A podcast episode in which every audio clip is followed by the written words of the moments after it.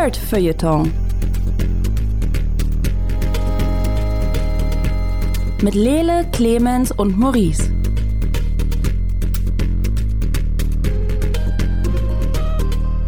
Hallo und herzlich willkommen zu einer weiteren Ausgabe vom Nerdfeuilleton Podcast, einem kleinen, feinen, nerdigen Podcast. Mein Name ist Lele Lukas und mit mir hier ist Maurice Mathieu. Guten Tag, Maurice. Hi, Lele. Wir schlürfen gleich ein bisschen Kaffee, aber vorher reden wir über She-Hulk. Du hast nämlich dir mehr Folgen angeguckt, was ich nicht erwartet hätte und bist jetzt Ich doch auf, auf dem Empfehlungswagen aufgestiegen und deswegen bin ich Mhm. sehr gespannt, was da los ist. Ich warte dann noch, vielleicht in zwei Wochen hast du dann eine Folge Andor geguckt und dann können wir darüber abnörden. Ähm, Du hast außerdem Sandman Akt 3 bei, äh, bei Audible gehört, die, die Hörspielvorsetzung und kannst dazu was sagen. Ähm, ich habe den großartigen Anime Call of the Night zu Ende geguckt und möchte da kurz drüber reden. Außerdem habe ich ein paar Folgen The Bear gesehen, eine sehr gute äh, Fernsehshow und möchte dir die empfehlen. Wir wollen beide kurz uns darüber freuen, dass Legends and Lattes ein äh, Re-Release bekommt. Es ist ein großartiges Buch, was wir beide sehr genossen haben. Und es kommt jetzt bei einem richtigen Verlag raus. Deswegen schwärmen wir noch mal ein bisschen. Richtiger Verlag ist gemein. Wir, wir erklären das dann nochmal. Und ähm, das nächste Magic-Set steht an. Ist ja auch erst zwei Tage her, dass das letzte rausgekommen ist. Das heißt Brothers War und ein kleines bisschen möchte ich darüber reden. Das ist der Plan für diese Folge. Ähm, und äh, wir schauen mal, wo wir landen. Vor ein, zwei, drei, vier Folgen, Maurice, haben Clemens und ich versucht, dir She-Hulk schmackhaft zu machen. Und du warst so, ja, ich habe jetzt ein paar Folgen gesehen, das funktioniert für mich nicht, wie der Humor und Charakter zusammengehen und irgendwie kann sich das nicht entscheiden, was es will und du warst nicht True. so überzeugt. Und jetzt hast du aber She-Hulk wieder mit an den Tisch gebracht. Yo. Was ist da Ähm, passiert? Hast, hast du hast du sie twerken sehen und gedacht, okay, jetzt bin ich am Start?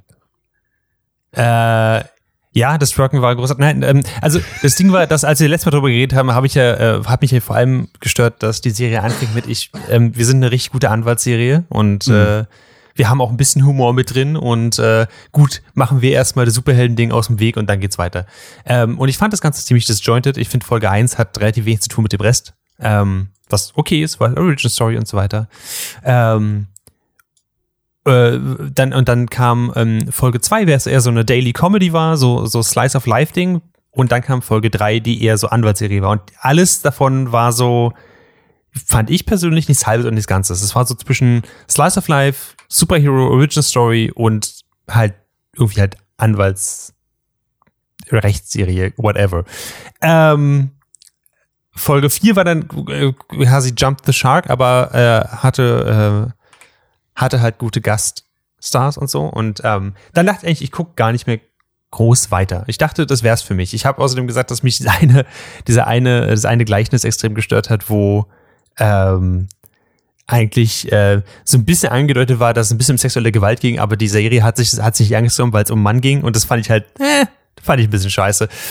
Okay, aber jetzt nehmen wir mal die ersten drei, vier Folgen aus, was man durchaus machen kann, bin ich der Meinung, und kümmern uns um die restlichen Folgen. Also so sagen wir mal ab Folge vier oder fünf onwards.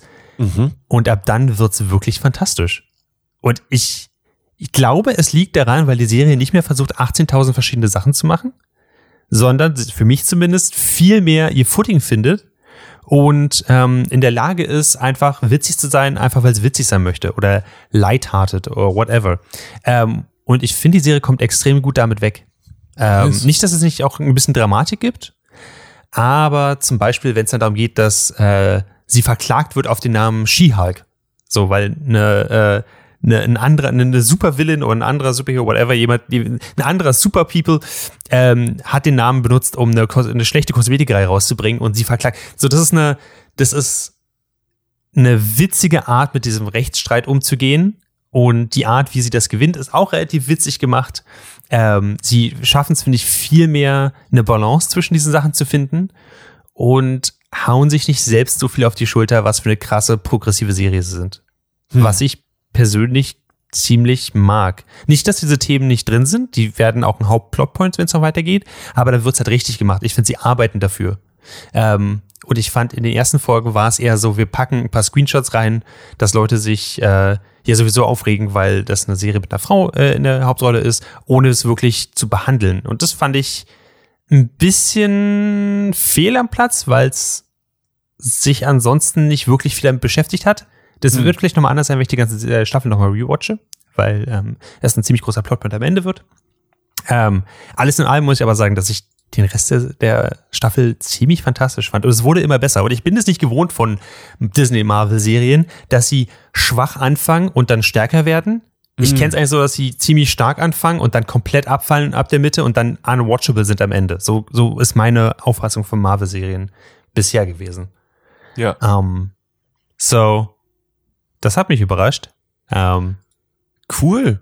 Voll schön. Und ja, Das ist richtig gut. find's- Ich, ich finde es auch richtig geil. Ähm, ich ich finde auch die Cameos geil, die halt in den einzelnen Folgen ähm, auftauchen. Also insbesondere in Folge 8 kriegst du die Superheldenunterstützung von jemandem, den ich nicht erwartet hätte zu sehen. Ähm, und sie, sie spielen ganz gut mit den, mit den Erwartungen da drin. Ähm, alles in allem, ich, ich habe ich hab irgendwie Bock auf mehr jetzt. Und ich weiß nicht, ob das jetzt der große Wendepunkt ist, an dem Disney-Serien, also Marvel-Serien jetzt auch wieder was für mich werden Hm. oder nicht, aber äh, wir werden sehen. Ich bin es nicht mehr, nicht mehr gewohnt, dass Serien schlecht anfangen und dann besser werden. Es geht für mich eigentlich nur noch in die andere Richtung. Nice. Wie, wie, wie, ist, wie war das bei dir, Lele? War das, hast du einen Shift bemerkt innerhalb dieser Staffel? Ich muss tatsächlich zugeben, ich, ich bin halt richtig schlecht darin, Serien weiter zu gucken, ne? Ich kann halt Mhm. hier in der, äh, im Podcast drüber reden und einen Pitch machen, was auf den Folgen basiert und dann gucke ich irgendwie nicht weiter. Und ich habe Bock weiter zu gucken, aber ich habe es einfach noch nicht gemacht. Ähm, Ich würde dir hart empfehlen, weiter zu gucken. okay. Ähm, Äh, Ach ja, ich, ich weiß auch nicht genau, was es ist. Vielleicht, ich muss einfach so eine feste Zeit dafür einrichten oder so, aber dann, ähm, ja, ich muss mich einfach hinsetzen und die Sachen gucken. I guess that's, that's the thing. die sind ja auch sehr kurz, die Folgen. Und äh, so. Aber du würdest sagen, ich sollte es auf jeden Fall tun. Das ist schon mal cool. Das freut mich. Ich, ich würde sagen, du sollst es auf jeden Fall tun, ja. Also wenn dir der Anfang gefallen hat, also ich finde, es geht qualitativ so weit nach oben. Ähm, das fühlt, also auch die Nebencharaktere haben dann irgendwie was zu tun. Es fühlt sich viel mehr in dieser Superheldenwelt zu Hause an, aber nimmt auch einen viel mh, teilweise lächerlicheren Ton an, was geil ist, ähm, ohne aber die Dramatik zu vergessen. Also man merkt, dass da halt im B-Plot was mitschwimmt, was am Ende halt hochkommt, was echt dramatisch ist und auch einen wirklich für die Charaktere fühlen lässt. Aber das Hauptding ist halt einfach so fast Sitcom-Humor. Und das Nice. funktioniert für mich extrem gut. Und ähm, äh, ja, keine Ahnung, ist einfach eine coole Serie. Ich mag's. She-Hulk, guckt euch an. Schön, richtig gut. Freut mich, freut mich. Ähm, das ist sehr gut, dass diese Wendung da stattgefunden hat. Ähm, dann muss ich dich gleich die nächste Sache fragen. Oder nee, wir bleiben mal, wir bleiben mal bei Serien. Ähm, Hm. Ich habe vor einer Weile gute Dinge gehört über eine Serie namens The Bear. Ähm, größtenteils, weil Menschen gesagt haben, dass der Hauptdarsteller sehr attraktiv ist und dann haben sie gesagt, dass es sehr intens ist und dann war ich so, ja, kann man ja mal ausprobieren. Das sind ja jetzt zwei Merkmale, die jetzt nicht unbedingt für eine schlechte Serie sorgen. Und ähm, dann habe ich mir die ersten paar Folgen angeguckt und war ziemlich begeistert. Ich wollte die eigentlich dem guten Clemens empfehlen, weil der ja auch mal als ähm, also in der Küche gearbeitet hat und ja so mit seinen eigenen Messern ankommt und so, wenn er irgendwo kocht. Und ich dachte mir, das, das ist so eine Sache, da kann er auf jeden Fall relaten. Ähm, He does? Okay. es geht, oder zumindest ist es meine Erinnerung, oder er weiß Sachen über Messer. Ach, keine Ahnung. Okay. Er ist jetzt nicht da, um zu widersprechen, deswegen Das ähm, sagen wir, oder stellen wir es einfach. unterstellen Er, wir es er, er, einfach. er, ist ein, er ist ein Weirdo, der mit Messern rumläuft. Okay, alles klar. Ähm, es geht um ähm, Carmen. Der war äh, vorher ähm, ja ähm, Award-winning, also ausgezeichneter äh, Koch in einem richtig feinen Restaurant in New York und ist jetzt, nachdem ich glaube, ähm, sein Bruder gestorben ist, zurück in das Restaurant, was sein Bruder betrieben hat, äh, gegangen, um zu versuchen, das aufrechtzuerhalten und vielleicht wieder auf Zack zu bringen. Und dann geht es darum, wie er da ankommt, wie er natürlich irgendwie andere Erwartungen hat, wie er da versucht, Organisation reinzubringen, die er gewohnt ist aus seinem, aus dem feinen Restaurant, wo er vorher war. Weil das, wo er jetzt arbeitet, das neue Ding, ist im Prinzip ein italienisches äh, Sandwich-Spot. Die machen sehr gute Sandwiches ähm, mit sehr feinen Zutaten, aber es ist halt einfach kein Vergleich. Ähm, und Mhm. auch da ist äh, zum Beispiel sein bester Freund, ähm, der das, das Ganze managt, der ganz, ganz andere Vorstellungen hat, wie das zu haben, also wie das sein soll. Die haben sich so ein bisschen so auseinandergelebt, weil er halt in New York war und so. Und dann sind da, es sind ein wilder Cast an Charakteren, die in diesem Restaurant arbeiten. Ähm, die Serie stellt das Arbeiten im Restaurant tatsächlich sehr realistisch dar von dem, was ich mitgekriegt habe. Mhm. Und hat einfach eine gewisse Intensität, die ich wirklich, wirklich cool finde und macht auch relativ schnell so verschiedene Sachen auf, wo er dann erzählt, dass er, also seine, seine Schwester wohnt auch in Chicago, mit der hat er lange nichts zu tun gehabt, die versucht so ein bisschen wieder an ihn ranzukommen und es wird schnell klar, dass er eigentlich von diesen Erlebnissen oder von der Art und Weise, wie in diesem ähm, Sterne-Restaurant in New York gekocht wird, traumatisiert ist. Okay. So. Und das natürlich dann auch noch mitbringt. Und dann kommt noch ein Health Inspector und sagt, ey Leute, so wie das hier ist, das, das geht so nicht. und ähm, dazu, ja, noch so verschiedene andere Sachen. Ähm, sehr, sehr cool äh, und halt mal komplett realistisch. Mal wieder was gucken, was keinen fantastischen Aspekt hat. Finde ich auch mal nicht verkehrt. Mhm. Okay. Ähm, wenn du sagst, die, die, die zeigen das so in der Küche, wie es halt realistisch ist, ähm, was genau heißt es? Guck, gucken wir in einem, einem 5-Minuten-Ei beim Kochen zu oder einfach schnelle Nee, Schnitte? ist, also- es, ist es was, wo man sich zurücklehnen kann und einfach so ein bisschen, so ein bisschen ASMR-mäßig, so ein bisschen äh, Sachen in der Pfanne brutzeln sieht oder wie sieht's aus? Es ist, glaube ich, ich glaube, so eine Küche ist unglaublich stressig. Hm. weil du schnell gut viel Essen produzieren musst. So. Und Mhm. das bringt die Serie rüber, so wie die, wie die miteinander. Es gibt eine Szene am Anfang, wo er sagt, hey, ich red euch alle mit Chef an, aus Zeichen des Respekts. Und die sind alle so, coming through, Chef, behind you. Also, dass wenn die so durchgehen, dann sagen die, ich bin hinter dir, ich bin hinter dir, ich bin hinter dir, damit nichts passiert und so weiter und so fort. Und einfach die, deren, so stelle ich mir das vor, so hektisch und Rumgebrülle und wie sieht's gerade aus, was haben wir, was müssen wir machen, was muss noch getan werden, was ist der Status und so weiter und so fort.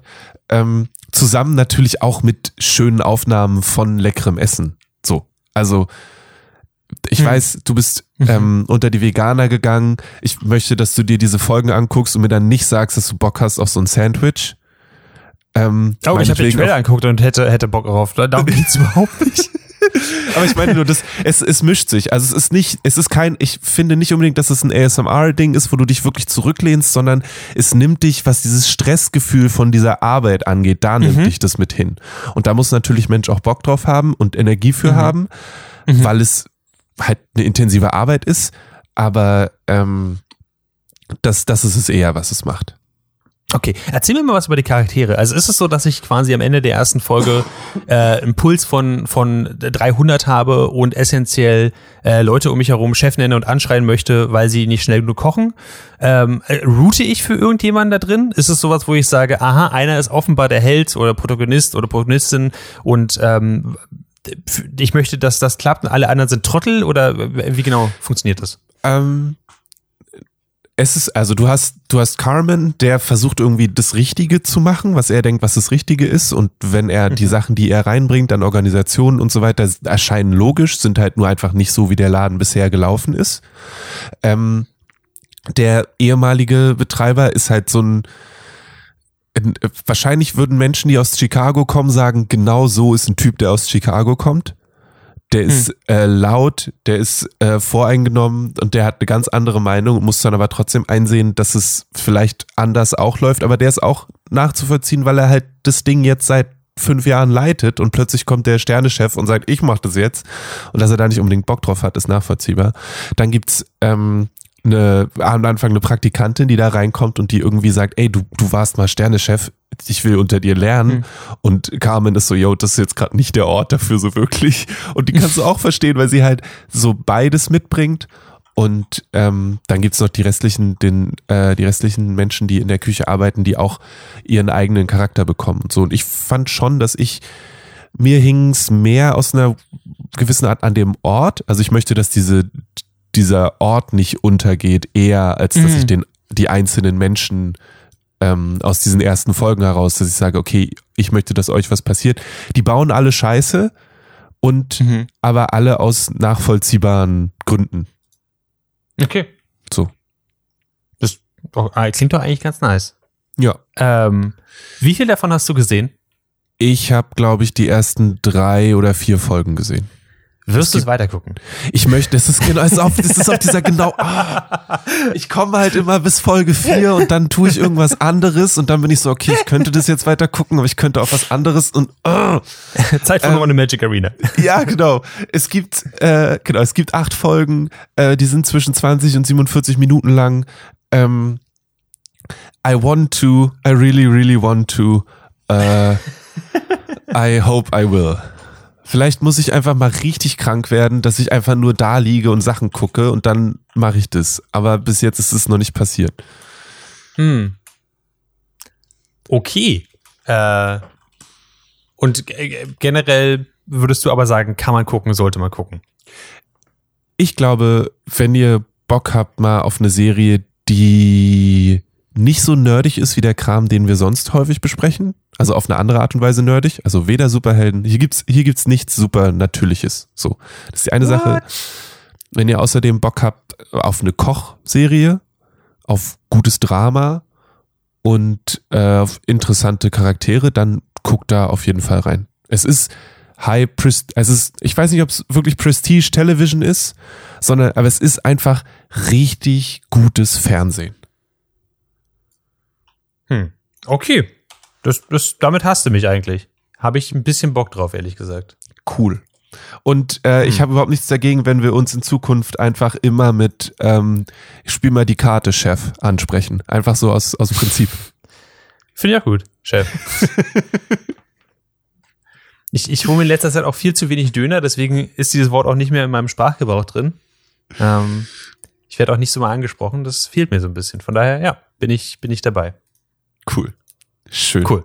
Ähm, Schön, Chef. Wie geht's dir weiter, Chef? gibt es, gibt es äh, seit kurzem ähm, auf Disney Plus. Da könnt ihr das komplett gucken. Glaube ich. Hm. Ziemlich sicher.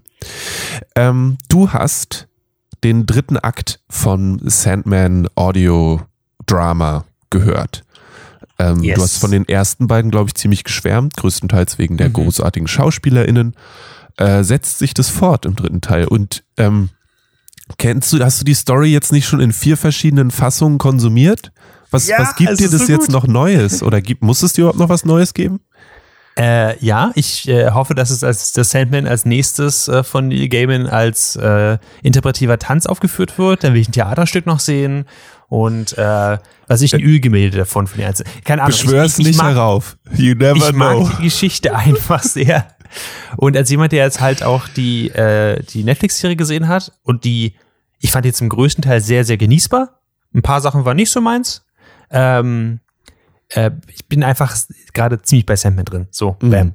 Ähm, und Akt 3 von Sandman auf Audible funktioniert für mich extrem gut. Nicht, dass der andere das andere nicht so gut funktioniert hätte, aber Akt 2 zum Beispiel hat wirklich sehr, sehr, sehr, sehr viel Zeit damit auch zugebracht, die ganze äh, Dream Vortex Saga nochmal neu aufzu...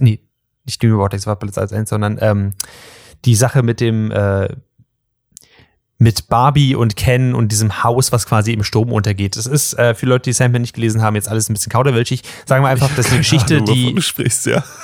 I, I know, I know. Es ist eine Geschichte, die sich sehr, sehr lange hinzieht und sehr viele erwachsene SchauspielerInnen reden in Kinderstimmen, indem sie sehr hoch reden und Worte dehnen und ich, oh, das war ein bisschen cringy. Und das ist eine Geschichte, die, der finde ich auch schwer zu folgen ist oder die, die finde ich auch einfach nicht so spannend ist. Äh, sie möchte eigentlich so Alice im Wunderland sein, aber mit teilweise nightmarish Horror-Sektionen da drin, ähm, wo Zungen an Wände genagelt werden und sowas alles.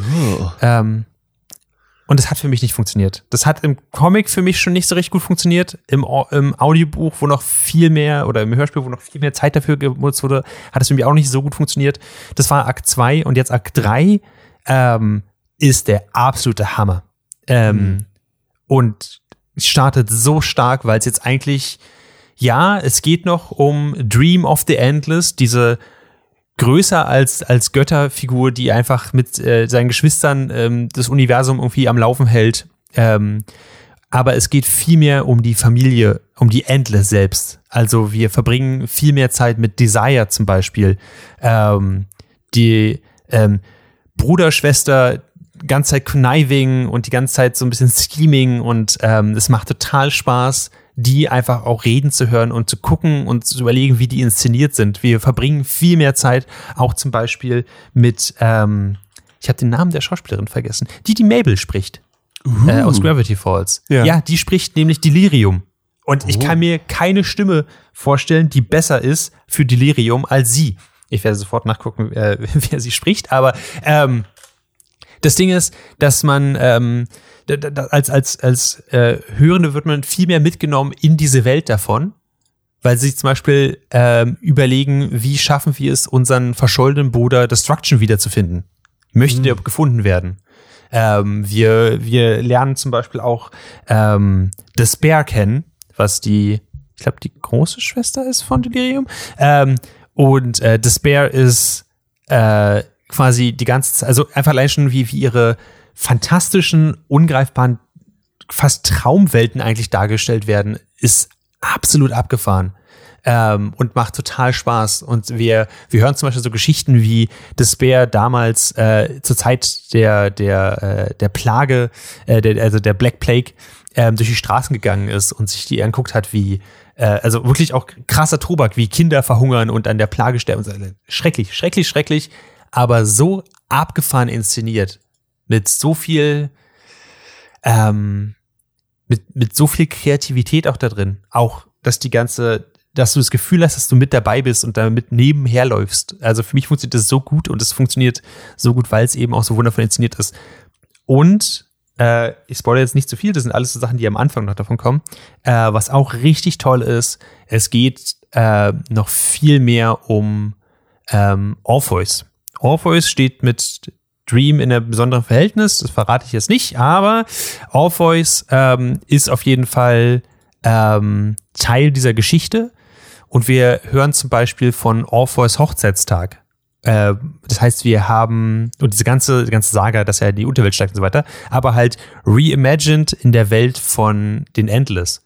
Aber das heißt, weil wir es im Audiobuch halt hören, ähm, singt halt wirklich jemand in so einer, in so einer Prosa, mit so einer, mit so einer Laute.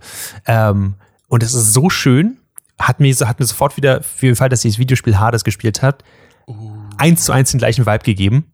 Ähm, und das äh, verbessert und enriched dieses Medium oder diese Geschichte noch einfach mal so viel mehr, dass man sich wirklich gern darin ver äh, verliert. Und ähm, ich habe einfach jetzt Bock, mehr davon zu hören. Ich, ich finde es wirklich fantastisch und ich kann es wirklich allen Menschen nur empfehlen, hört euch das an. Wenn euch die Serie, die, die Netflix-Serie gefallen hat, ist das cool, dann werdet ihr aber das Audiobuch lieben.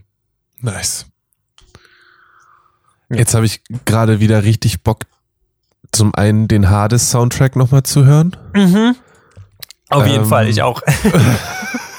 Und dann auch nochmal noch mal eine Runde Hades zu spielen. Aber okay. Ähm, another time, maybe. Vielleicht nach dem Podcast dann, würde ich sagen. Nach dem Podcast. also, ja, das, das wäre das, vielleicht. vielleicht. Ich muss das ja. Ach, das, muss- oh, Was ist los? Ja, wir dürfen, wir müssen am Ende des, am Ende des äh, Jahres, wenn wir unsere letzte Podcast-Folge für dieses Jahr machen, dann müssen wir neben den Empfehlungen von was fanden wir richtig gut auch ein Segment machen von Hey Lele, was hast du eigentlich angefangen dieses Jahr, empfohlen und danach nicht weitergeguckt oder gespielt oder gelesen. It's gonna be a Ähm, lot. It's, it's, it's gonna be like- Übrigens, äh, der, der Name, den ich gesucht habe, war natürlich äh, Kristen Schaal. Nice. Okay. Yes. Ähm, okay. Jackson, ich nehme dich jetzt kurz mit in den Anime Corner. Okay, Ähm, wir laufen zum Anime Corner. Wir laufen zum Anime Corner. Wir machen es uns kurz gemütlich. Vor einer ganzen Weile habe ich dir einen Anime empfohlen, der hieß Call of the Night. Äh, der basiert auf einem Manga, gleichnamigen Manga. Der erscheint in Deutschland bei Tokyo Pop. Da gibt's jetzt zwei Bände. Auf Englisch gibt's ja schon mehr Bände. Und es geht um einen äh, Jungen namens Ku, der ähm, nachts unterwegs ist, weil er tagsüber einfach nicht ähm, ja, es gibt keinen Grund für ihn, tagsüber draußen zu sein. Schule ist langweilig, Mhm. er hat nicht wirklich Freunde und nachts ist er, hat er das Gefühl, frei zu sein. Ähm, weil, ja, niemand was von ihm möchte und er kann einfach durch die Gegend laufen. Und er trifft durch Zufall ähm, Nasuna, die ist eine Vampirin. Und er findet diese Idee davon, Vampir zu sein, also nachts frei zu sein Mhm. äh, so attraktiv, dass er herausfinden möchte, wie er selbst auch zu einem Vampir werden kann. Nachvollziehbar? Und es stellt sich raus, dass er zu einem Vampir werden kann, wenn ähm, sein Blut gesaugt wird von einer Person, die er liebt. Das ist an sich, ja, es stellt sich aber raus, dass er eigentlich im Prinzip aromantisch ist. Also Aha.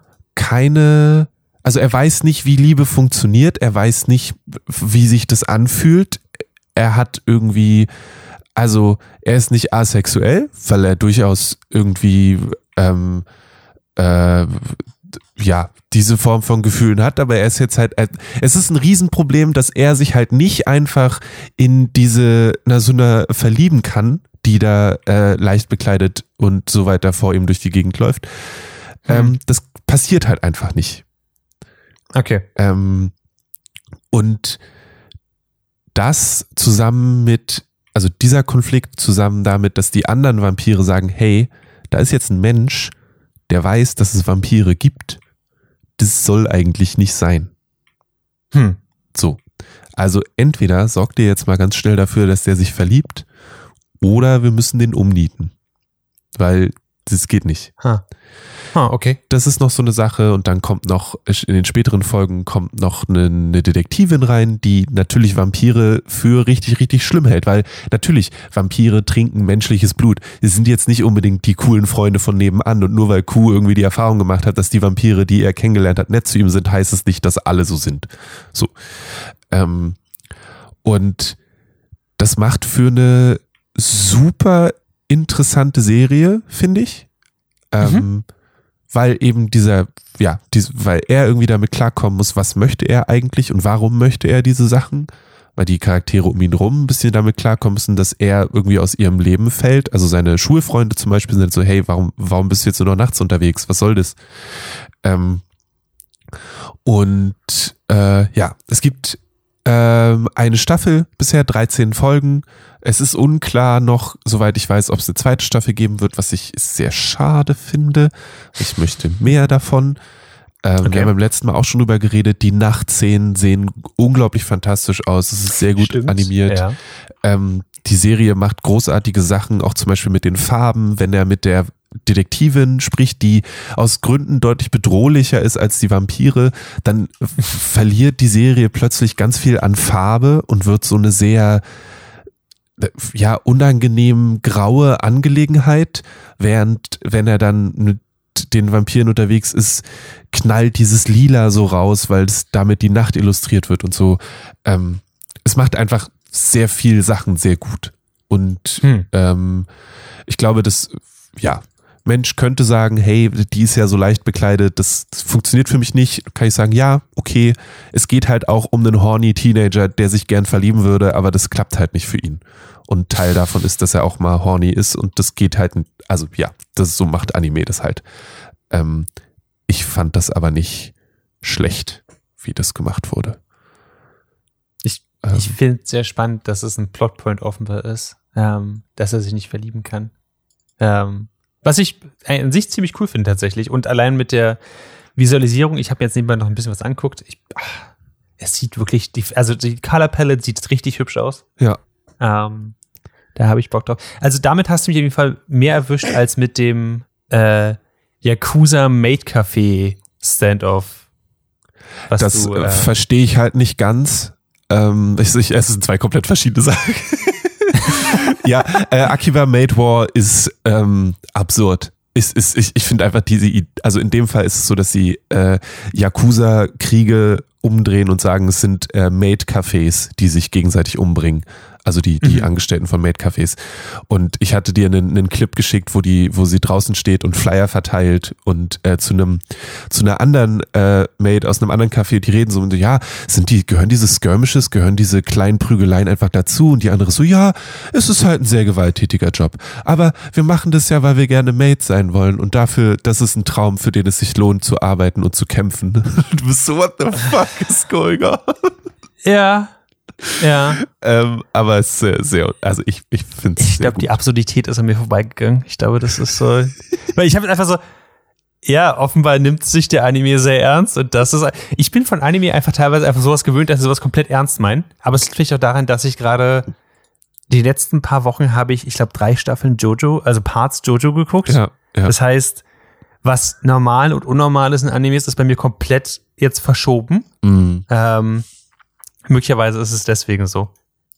Ähm, ich habe gerade, als ich das gegoogelt habe, ähm, äh, das, das ähm, Call of the Night, äh, ein sehr gute, eine, eine Review gesehen, wo jemand ein Thumbnail gebastelt hat mit äh, Call of the Night equals I am 14 and this is deep. Ähm, Ja.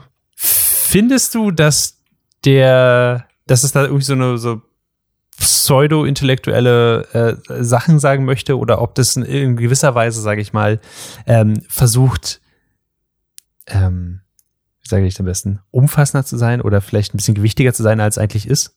Oder irgendwas sagen zu möchte, was eigentlich nicht wirklich sagt? Das kann sein. Ähm, mir ist es so nicht aufgefallen, aber ich glaube, ich bin generell nicht eine Person, die auf sowas anspringt. Ähm, mich hat es einfach nur, sagen so, ich habe vorher noch keine Geschichten, auch nicht im Anime-Kontext erlebt, wo es eben darum geht, dass, also wo diese, dieses Gefühlsspektrum angesprochen wird. Mhm. So. Und das ist für mich was, was ich super spannend finde. Ähm, und ich finde, dass es auch okay gemacht wird. So, und das ist das, was für mich die Sache interessant macht. Ähm, Mhm. Ob ich da jetzt irgendwelche philosophischen Sachen reininterpretiere und er am Ende ein riesen Edgelord ist, wir wissen alle, dass ich, dass mir sowas nicht auffällt. Mhm. Ähm, so. äh, kann, kann ich jetzt nicht, nicht weiter was zu Okay. sagen. Okay, kein Problem, alles klar. Ich, ähm, das Ding ist, ich habe, es hat mich stellenweise, als du es mir beschrieben hast, ein bisschen an Tokyo Ghoul erinnert. Ähm, und ich fand Tokyo Ghoul war, mh, also nicht mein Ding. Da ging es auch so um eine, ähm, um Verwandlung und Monster und so ein bisschen eine andere Welt und Ich glaube, das ähm, ist halt auch, ich glaube zum Beispiel für, also ja, es kann sein, dass, dass, dass wir unter Umständen oder Teile oder anders dafür da rausgewachsen sind aus diesen Fragen, so. Ich glaube, Mhm. dass es Menschen gibt, für die gerade auch Tokyo Ghoul zum Beispiel mit diesem, mein Körper verändert sich und wie gehe ich jetzt damit um? Wie gehe ich mit meinen neuen Bedürfnissen um? Wie gehe ich mit, ja, wer bin ich jetzt eigentlich? So, da sind wir, wir sind halt aus der Pubertät raus, ähm, mehr oder weniger. Äh, und ähm, dann nehmen wir das anders wahr. Und ich könnte mir vorstellen, dass Mhm. das für manche Leute bei Call of the Night, dass es da so ist, so, hey, ja, komm, deine Probleme habe ich vor 20 Jahren gehabt, ist mir jetzt echt ein bisschen Pseudo, was, was ihr hier thematisiert. Mhm, mhm, so. mhm, mhm. Das kann ich, könnte ich, würde ich total verstehen. Ähm, weil es eben um einen Jugendlichen geht, der nicht mehr zur Schule geht, weil er frei sein möchte. Und natürlich ist es aus so einer Sicht von jetzt, ist es totaler Humbug. So. Du wirst auch nicht, du wirst Mhm. halt auch als Vampir nicht freier sein. So. Mhm. Ähm, da geht's dann später drum, dass die Vampirin sagt, hey, ich mache den ganzen Tag nichts anderes, außer Videospiele zu spielen. Weil ich bin unglaublich alt und es gibt für mich kaum was anderes zu tun. Hm. So. Und die einen könnten sagen, ja, das ist halt einfach erwachsen werden, sei mal realistisch und hör mal auf, hier rumzuspielen und geh zur Schule, damit aus deinem Leben was wird. Und ich find's interessant, ein interessantes Gedankenspiel, was ich so, so noch nicht woanders gesehen habe. Ich glaube, das ist beides Mhm. valide. Okay. Nice. Also ich hab Bock drauf. Vielleicht gucke ich es mir mal tatsächlich an. Ähm, Ähm, genau, also, das ist Call of the Night, richtig? richtig. Nice. Jackson, wer Ja. hat bei deiner Hochzeit auf den Boden gekackt? Niemand. Deswegen, das war auch der Hauptgrund, warum wir eine kleine Hochzeit hatten tatsächlich. um die möglichen, den, den, den Kreis der möglichen Suspects einfach möglichst gering zu halten. Aber nicht alle sind so glücklich wie, äh, wie ich davon gekommen. Ähm, und einige haben daraus sogar einen richtig guten Podcast gemacht. Ähm, der da heißt Who Shat on the Floor äh, at my wedding. Ähm, und äh, das ist, wie der Name es schon sagt, äh, so eine Krimi-Mystery-Serie als Podcast, als Audio-Podcast, den ich einfach nur krass empfehlen kann. Ähm, also kurz als Hintergrund, ähm, die, ähm, die, die Leute, die geheiratet haben, sind äh, Karen äh, Whitehouse und Helen McLaughlin und die haben halt 2018 geheiratet und es war ein voll schöner Abend und alles voll gut. Ähm, und dann irgendwann hat irgendjemand ordentlich auf den Boden gekackert. Und das Während der Feier, ist die, also so abends oder in, in welchem Kontext halt?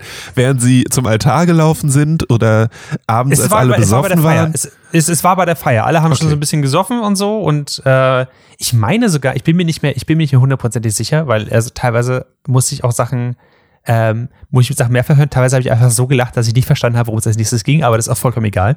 ähm, weil der Podcast einfach durchweg einfach unterhaltsam und witzig ist. Sie setzen es halt wirklich auf wie so eine, wie so, wie so ein Krimi-Ding. Und ähm, das Ding ist, sie haben sich Lauren Kilby als Producerin dazu geholt, die unqualifizierte Detektivin spielt. Das heißt, die interviewen ihr gesamten Freunde und Familie unter anderem, ob sie gesehen haben, wer auf den Boden geschissen hat und ob sie es vielleicht selber waren. Sie holen sich für, ich glaube, 50 Dollar einen, äh, einen Lügendetektor von Amazon oder Wish oder so und schließen ihre, ihre, ihre lieben Menschen daran an und fragen sie halt dann so Sachen. Und es, es ist billigster Fäkalhumor, aber es funktioniert so verdammt gut. Und ich würde lügen, wenn man nicht nach, ich würde sagen, spätestens Folge 2, aber eigentlich schon am Ende von Folge 1, krass invested ist, einfach wissen möchte, aber wer hat denn jetzt auf den Boden geschissen? wer könnte denn? Was, was Steph? Was Family Friends? Was sich eine, vielleicht eine der, der, äh, der Ehepartner selbst? Oder wer könnte es gewesen sein? Ähm, Jetzt, jetzt, es ist richtig dumm, es ist richtig lustig. Es ist eine abgeschlossene Serie, die ihr, äh, die ihr jetzt komplett in Gänze hören könnt. Das heißt, Ähm, du weißt jetzt, wer auf den Boden geschissen hat? Nee, ich bin noch nicht ganz durch, ehrlich Ah, okay. gesagt. Weil das sind, das sind 13 Folgen. Folge 13 ist das Finale. Ähm, ich empfehle euch einfach mal, äh, hört den, den Trailer oder so. Ähm, und guckt, ob das vielleicht was für euch ist. Für mich war es was. Äh, auch wenn es ein bisschen, ein bisschen derber Humor ist. Es, das Witzigste ist eigentlich, dass sie es halt an irgendeinem, also nicht ernst ernst nehmen, aber schon rausfinden wollen, äh, wer's, wer das getan hat. Und die Dynamik zwischen den ganzen Leuten ist so witzig und der, der Grundkurs ist so absurd, dass es It's, it's, pretty fun. It's, äh, ich ich würde es empfehlen. Also, ähm, guckt euch mal, wo auch immer ihr Podcast konsumiert, äh, einfach mal äh, rein bei Who Shat on the Floor at My Wedding. Ähm, ich ich möchte es euch empfehlen. Okay. Ele, wirst du mal reinhören? Ja, auf jeden Fall. Äh, wenn ihr da Nice. seid, dann könnt ihr bei uns auch gleich fünf Sterne da lassen. Wink, wink. Auch eine gute Idee. Richtig gut. Okay, dann haben wir jetzt noch äh, eine Kleinigkeit und zwar wir haben beide ähm, das großartige Buch, wie ich finde, Legends and Lattes So gut. ähm, von Travis Baldry gelesen und wir fanden das beide richtig schön, richtig? Unter anderem, weil niemand auf dem Boden kackert, aber auch, weil es weil es auch eine, eine richtig schön entspannte Geschichte ist. Ähm, wie, wie war der Name, der für Genre gefunden worden ist? Relaxed Fantasy oder so?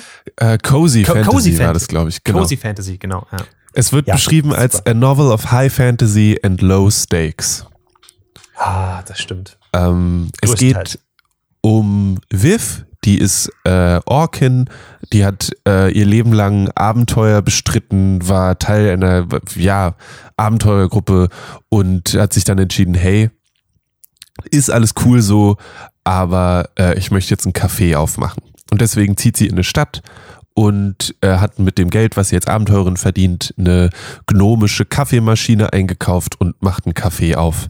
Und dann geht es darum, ob dieses Café nun funktionieren wird, wer da eigentlich den Kaffee macht, wie der gemacht wird, äh, ob es Pastries gibt oder nicht und äh, wer ihre Aushilfe eigentlich ist. Und noch so ein paar andere Sachen. Und hm. äh, Cozy beschreibt es einfach sehr, sehr gut. Es ist ein super angenehmes, schönes Fantasy-Buch, ähm, das wir euch herzlichst empfehlen wollen. Und ähm, wir machen das jetzt nochmal, weil es äh, ursprünglich ist es ähm, bei einem Verlag, bei einem sehr kleinen Verlag rausgekommen, ähm, die ein bisschen so Print-on-Demand-Sachen machen. Das heißt, die haben das wird halt für dich gedruckt und die haben nicht unbedingt davon ganz viele rumliegen. Und das lief aber so gut, dass sich Thor, das ist einer der größten Fantasy-Verlage, Fantasy-Science-Fiction-Verlage, die es gibt, die sind Teil von Macmillan, die haben gesagt, wir wollen das auch nochmal rausbringen und machen dann auch die nächsten Sachen, glaube ich, von Travis Baldry. Ähm, die bringen das jetzt nochmal neu raus und äh, dann als ähm, ja, ich find's nicht ganz so schick. Maurice ist großer Fan vom Hardcover und auch nochmal so als äh, Paperback. Ähm, kommt es im November. Hört, hört, hört bitte nicht auf Lele, das Hardcover sieht wundervoll aus. Die haben kleine Pastries und Gebäcke auf die Seite, auf die Seiten drauf gedruckt, dass wenn man die Seiten quasi anguckt, sieht man orangene herbstige Gebäcke und man will sich einfach mit Pumpkin Spice Latte reinsetzen, einfach nur das Buch lesen. Hört nicht auf Lele, der hat keine Ahnung von Büchern. Ja, ich glaube, wenn, also genau, ich, ich bin Team Paperback in dem Fall und wenn ihr das Cover seht, dann laufen wahrscheinlich viele Leute weg, weil da ist eine Orken drauf und ein Succubus und die sind so, ja, und die Leute sind dann wahrscheinlich so, nee, damit darf ich mich in die U-Bahn setzen. Ähm, und wenn ihr aber ähm, stylisch und äh, sophisticated sein wollt, dann nehmt ihr das Hardcover, dann seid ihr Team Maurice, dann habt ihr ein Buch in der Hand, wo Leute euch wahrscheinlich fragen, oh, worum geht es denn da? Und dann sind sie überrascht, dass es um Fantasy-Setting geht, ähm, was vielleicht auch die, die bessere Wahl ist, einfach um das Buch zu verkaufen, wenn wir mal ganz ehrlich sind. Ähm, Geht auch bald auf unsere Webseite dragonseedeverything.com, dort könnt ihr dann die T-Shirts kaufen, Hashtag Team Hardcover und Hashtag Team Softcover oder Hashtag Team Maurice. Ich bin mir nicht ganz sicher, warum das eine quasi die Edition des Buches ist, das andere ist mein Name, aber it's, it's fine, it's fine, it's fine. ähm, das heißt, wenn ihr für den, für den kommenden Winter äh, ein schönes, entspanntes Buch haben wollt, dann ist Legends und Lattice, glaube ich, genau das Richtige für euch, um sich da mit einem schönen Kaffee hinzusetzen und das Leben zu genießen. Ähm, auch ein sehr gutes Geschenk für die Menschen in eurem Leben, die so ein bisschen Fantasy mögen äh, mhm. und aber eigentlich nur was Gemütliches lesen wollen. Mhm. Ja, das stimmt. So. Und dann. Und trotzdem hat es ein geiles Mystery-Element, übrigens, was einen das Buch über durchzieht. Das finde ich, das fand ich total krass, weil ähm, mir wurde es ja so als Cozy Fantasy auch, auch was ich total unterschreibe, ähm, aber so verkauft. Und dann habe ich aber doch gemerkt, dass es ein ziemlicher Page-Turner ist, einfach weil du wissen willst, wie es weitergeht. Mhm. Und ganz ohne Stakes ist es ja auch nicht. Also, das, das ist schon geil. Ähm, ich persönlich fand, war ein, war ein großer Fan von der Auflösung am Ende. Ja. Ja, ja, ja. Ja, okay. It is true. Also, äh, lest es und äh, schreibt uns eine E-Mail an feedback at dragonseedeverything.com, wenn ihr es richtig gut fandet. Wenn nicht, wollen wir nicht von euch hören. Es interessiert mich nicht, wenn das Buch nicht für euch funktioniert hat. ähm, äh, zuletzt noch, äh, wir sind, wir haben vor einer Woche ungefähr, haben wir uns getroffen und Magic gespielt. Und zwar mit dem neuen ah. Warhammer 40k Precons haben wir Commander gespielt. Und ähm, das war ein sehr schöner Tag. Und weil Hasbro, die Firma der Wizards of the Coast, der Magic gehört, äh, gesagt hat, wir wollen nochmal unseren Gewinn um 50 Prozent erhöhen, ähm, haben, äh, gibt's alle zwei Monate ein neues Set und jetzt kommt auch schon wieder das nächste, wird angekündigt, Mitte November erscheint The Brothers War und ähm, ich wollte an der Stelle nur mal kurz darauf hinweisen, jetzt geht es langsam los, dass die ein Artwork vorstellen, vorstellen, worum es da geht und so weiter und es gibt jetzt ein Video, das heißt Journey to the Past to Save the Future. Die Idee ist, dass aktuell in der Storyline von Magic ähm, musste jemand zurück in die Vergangenheit reisen, äh, auf Dominaria zur Zeit des Brothers War, wo sich Mishra und Ursa, zwei ja schon sehr alte Charaktere in Magic, ähm, ja, bekriegt haben. Und ähm, das Hauptding, warum ich dir das auch nochmal empfehlen wollte, ist, dass sie da ein Teil dieser Vorstellung ist ein Video von Sam, der macht einen, äh, ich weiß gerade nicht, wie er mit Nachnamen heißt, der macht einen YouTube-Kanal, der heißt Ristic Studies, wo der die Geschichte von Magic erzählt mit Hilfe meistens vom Artwork. Und entweder es geht tatsächlich um das Artwork, um was da künstlerisch passiert, oder es geht darum, was als diese Karten rausgekommen sind in der Welt vom Kartenspiel passiert ist. Ähm, und in dem Fall erzählt er so ein bisschen die Geschichte, also die Storyline von diesem Set mit Hilfe schon von ersten Ausschnitten von Artworks aus dem Set. Und ich Mhm. mag das total, dass der Fokus hier nicht darauf liegt, was die Karten machen, sondern wie unglaublich großartig das Artwork ist, was manchmal ein bisschen untergeht, finde ich, weil du hast dann diese Karten und dann plötzlich ist das Artwork relativ klein und die sehen immer noch großartig aus und oft fällt es auch auf, aber es bekommt, also es wird so ein, es wird ein Teil davon und ist nicht mehr so sehr der Fokus, weil es dann mehr darum geht, was macht die Karte eigentlich. Und dieser, der Ristic Studies hat eine sehr angenehme Stimme und erzählt eben die Story hinter diesem neuen Set und ähm, ich finde das äh, sehr, sehr schön und würde dir das auch ans Herz legen, um dich noch tiefer, noch weiter in Magic reinzuziehen, damit Marvel Snap dich nicht plötzlich aus meinen Händen reißt. Marvel Snap ist erstmal vielleicht eher so ein Nebenbeispieler, aber ja, ja. ähm, dafür habe ich noch kein Geld ausgegeben. Für Magic hingegen schon. Ähm, das ist, du, hast ihn so ein bisschen gerade aus dem, also in meinen Kopf reingegriffen, weil ich wollte eigentlich mal fragen, ähm, du bist sehr in der Story drin, ich wollte gerne ein bisschen mehr über die Story von Magic äh, was erfahren und ähm, das scheint mir perfekt dafür zu sein. Ähm, und äh, an der Stelle auch vielleicht nochmal für alle, die für die, die mit Magic-Karten nicht so richtig anfangen können. Ähm, es gibt sehr gute Starter-Sets, es gibt äh, sehr gut Constructed-Sets, die nicht 75 Euro kosten.